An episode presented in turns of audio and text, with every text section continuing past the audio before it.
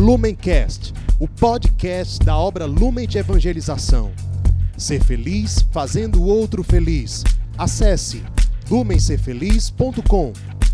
Olá, meus irmãos, sejam bem-vindos a mais um Palavra Encarnada, nossa meditação diária a partir do Evangelho.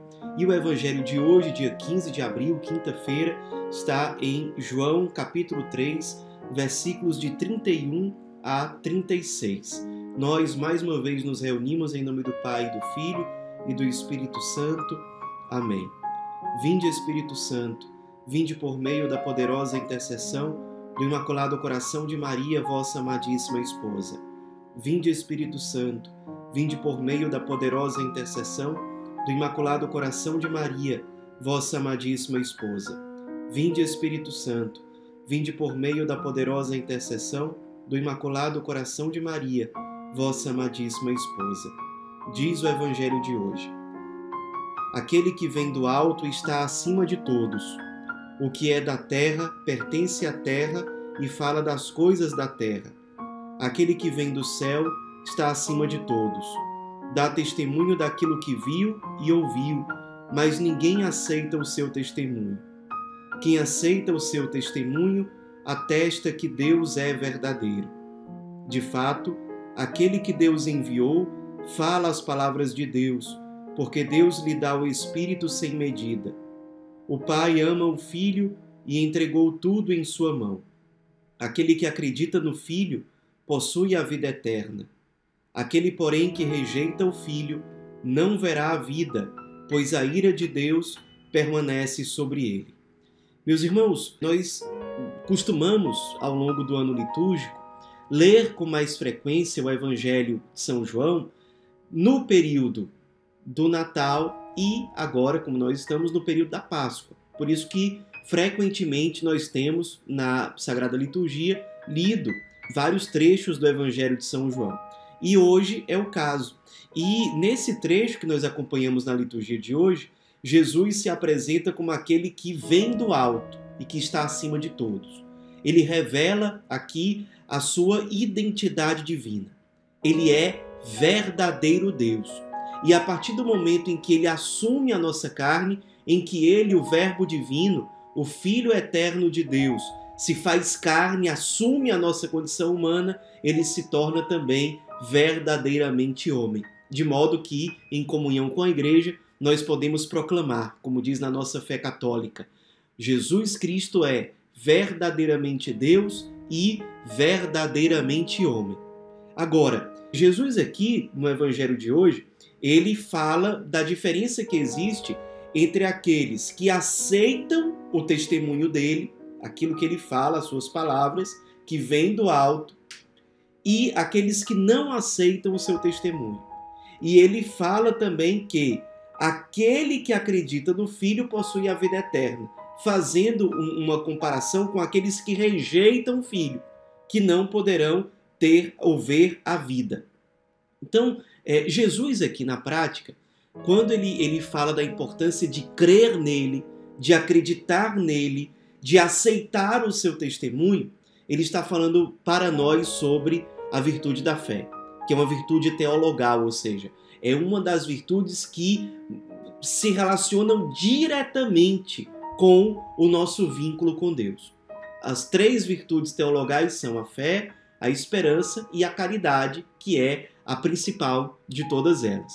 No evangelho de hoje, nós somos convidados a meditar sobre a realidade da fé. Por um lado, a fé, ela é um dom. Deus nos dá o dom de acreditar. Ele nos dá esse dom e esse dom é despertado em nós, às vezes durante um, uma pregação que nós estamos assistindo, às vezes enquanto nós estamos escutando uma música, ou enquanto nós estamos escutando o testemunho de alguém, ou quando nós estamos no momento de oração, ou estamos participando da missa. Deus desperta a nossa fé de muitas formas. No Lumen, quantas pessoas tiveram a fé despertada a partir de uma experiência de encontro com Jesus encarnado nos mais pobres, nos mais abandonados? Então, por algum desses meios, Deus desperta a fé em nós e essa fé aparece como um dom. Só que a fé, por outro lado, ela é uma realidade viva. E tudo aquilo que é vivo precisa ser cultivado, precisa ser cuidado para que essa vida permaneça. É assim com tudo aquilo que tem vida neste mundo. E nós, embora sejamos criados para a eternidade, para o paraíso, mas nós estamos ainda nesse mundo e precisamos da fé. Quando nós estivermos no céu, nós vamos estar toda hora face a face com Deus, não vamos mais precisar da fé. Mas por enquanto nós precisamos e precisamos muito. E a fé é uma realidade viva dentro dessa condição terrena. Isso significa que ela precisa ser cultivada. Uma das grandes tristezas da vida de uma pessoa é quando ela perde a sua fé, quando ela entra em, crise. Ela começa a se maldizer, ela não confia mais em Deus, ela talvez foi cultivando uma autossuficiência, cultivando uma caminhada como se tudo dependesse dela, e aí ela percebe que não dá conta e entra numa crise de fé. E aí pensa em abandonar tudo, abandonar os sacramentos, a igreja, deixar de renovar a sua experiência com Deus, abandona a sua missão e a sua vocação. Muitas vezes isso começa com uma crise de fé. E já que a fé é uma realidade viva, nós precisamos cuidar dela, nós precisamos cultivá-la. E o que, que nós podemos fazer para cuidar da nossa fé para que a gente não entre numa crise? Primeira coisa que nós temos que fazer para cultivar a nossa fé: sempre priorizar a nossa conversão. Quando nós começamos a negociar muito com o pecado e começamos a abrir mão daquilo que são as coisas do alto, a gente começa toda hora dizer: ah, mas não tem problema com isso, não tem problema com aquilo. Não tem jeito. A gente começa a desanimar.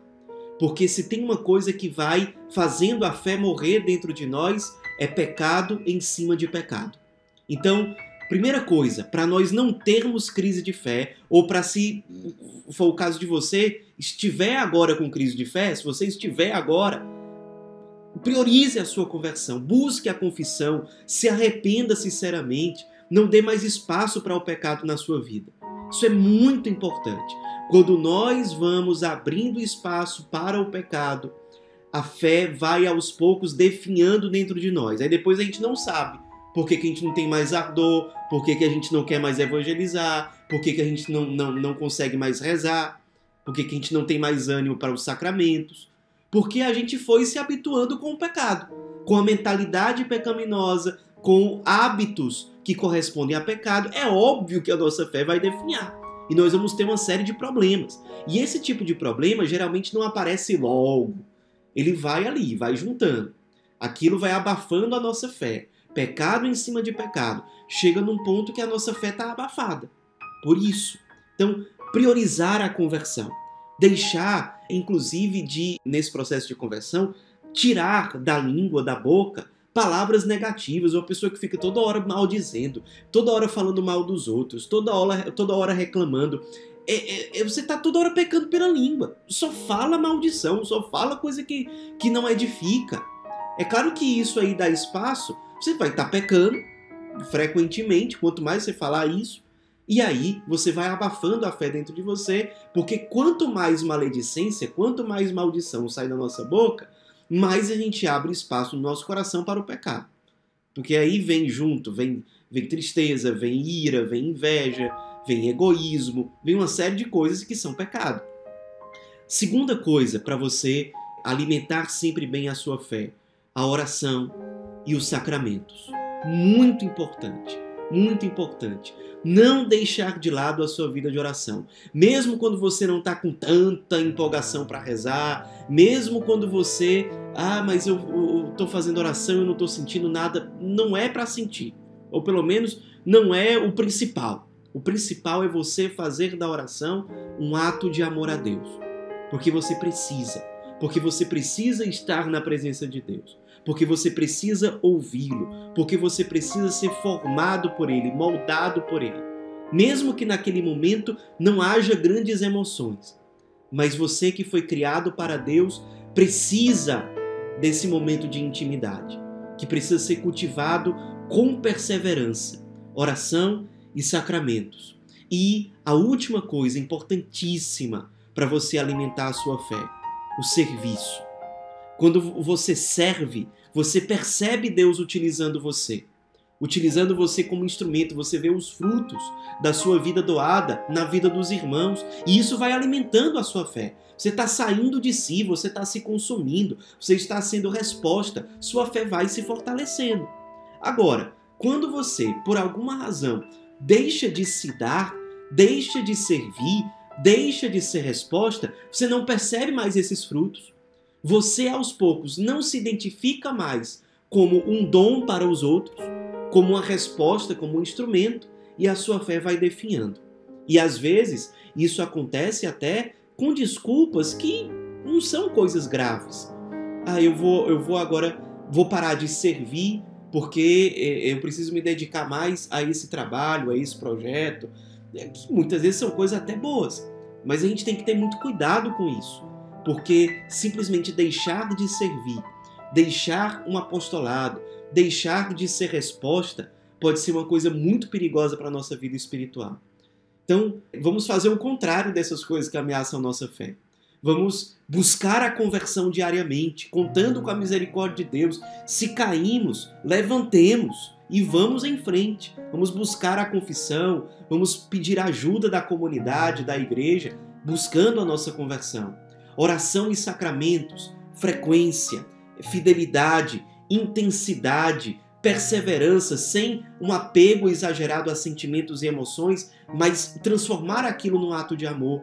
E por último, o serviço. Nos, nos identificar cada momento, a cada dia, como verdadeira resposta, como instrumento de Deus na vida dos nossos irmãos. Vamos manter viva a nossa fé para que, como diz o Evangelho de hoje, nós possamos participar da vida da Trindade, part possamos participar da vida eterna. Aquele que acredita, ou seja, aquele que crê no Filho, possui a vida eterna. Que a Virgem Maria interceda por nós para manter acesa a chama da fé no nosso coração. Ave Maria, cheia de graça, o Senhor é convosco. Bendita sois vós entre as mulheres, e bendito é o fruto do vosso ventre, Jesus. Santa Maria, Mãe de Deus, rogai por nós, pecadores, agora e na hora de nossa morte. Amém. Em nome do Pai, do Filho e do Espírito Santo. Amém. Lumencast, o podcast da obra Lumen de Evangelização. Ser feliz fazendo o outro feliz. Acesse lumencerfeliz.com.